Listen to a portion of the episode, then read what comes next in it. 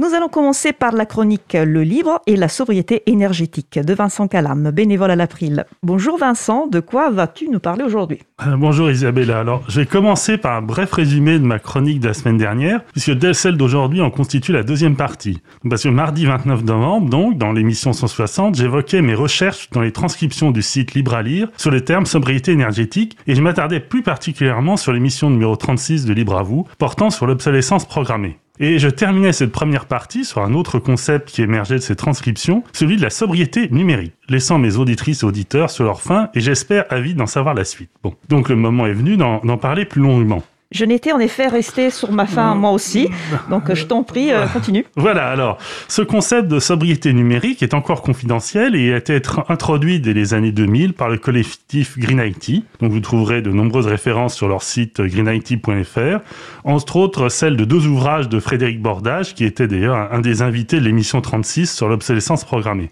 Alors, sur cette antenne, le concept a déjà été présenté cette année dans une chronique d'Isabelle Carrère dans Tanac dans l'émission 139 du 12 avril, qui avait justement pour titre La sobriété numérique. Il a été évoqué dans le sujet long de l'émission 141 du 26 avril, qui était un échange entre Laurent Costi, d'ailleurs ici présent dans le studio, et Simon Poppy du Césaire Occitanie.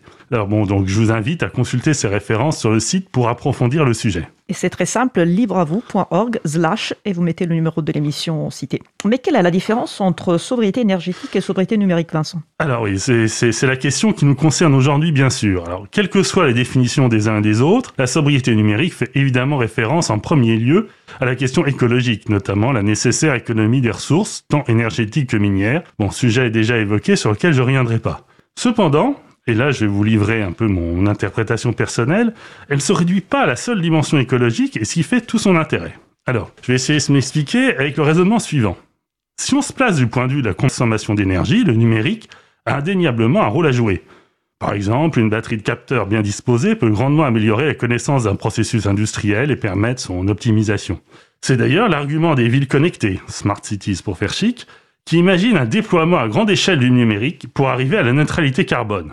En poussant raisonnement jusqu'au bout, un partisan du tout numérique pourrait tenir le discours suivant, bon, et c'est peut-être d'ailleurs déjà le cas, donc ouvrez les guillemets, certes le numérique pollue, mais les gains qu'il procure dans les autres secteurs sont largement supérieurs à son coût.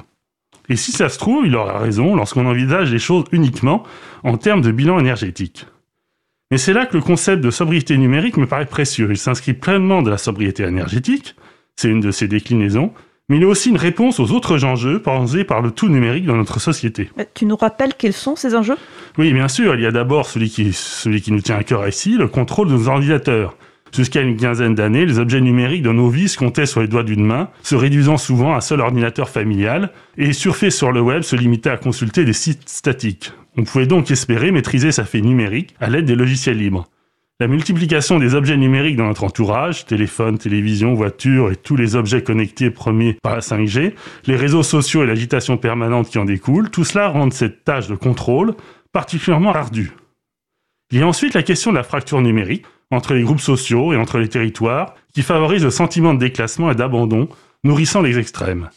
Il y a enfin le point mis en, mis en avant par Isabelle Carrère dans la chronique d'Antanac citée au début de ma chronique, celui de l'attention, de la surexposition aux écrans et de la captation organisée, particulièrement préoccupante en ce qui concerne les enfants, mais où nous devons, nous les adultes, commencer par donner l'exemple. Donc voici, voilà rapidement quelques points illustrant le fait que la sobriété numérique, ce n'est pas seulement faire un geste pour la planète, qui au passage s'en fiche un peu car qu'elle nous survivra, mais aussi faire un geste pour le vivre ensemble, la collision de notre société. Voilà, donc pour la suite, il ne me reste plus qu'à appliquer à moi-même la sobriété numérique, c'est-à-dire arrêter de consulter mon écran, commander chez ma libraire préférée les ouvrages en papier de Frédéric Bordage, les lire à tête reposée pour vous en proposer la recension dans une future chronique de la saison. Merci Vincent, je te dis au mois prochain en 2023. 2023, tout à fait. Bonne fête à tous.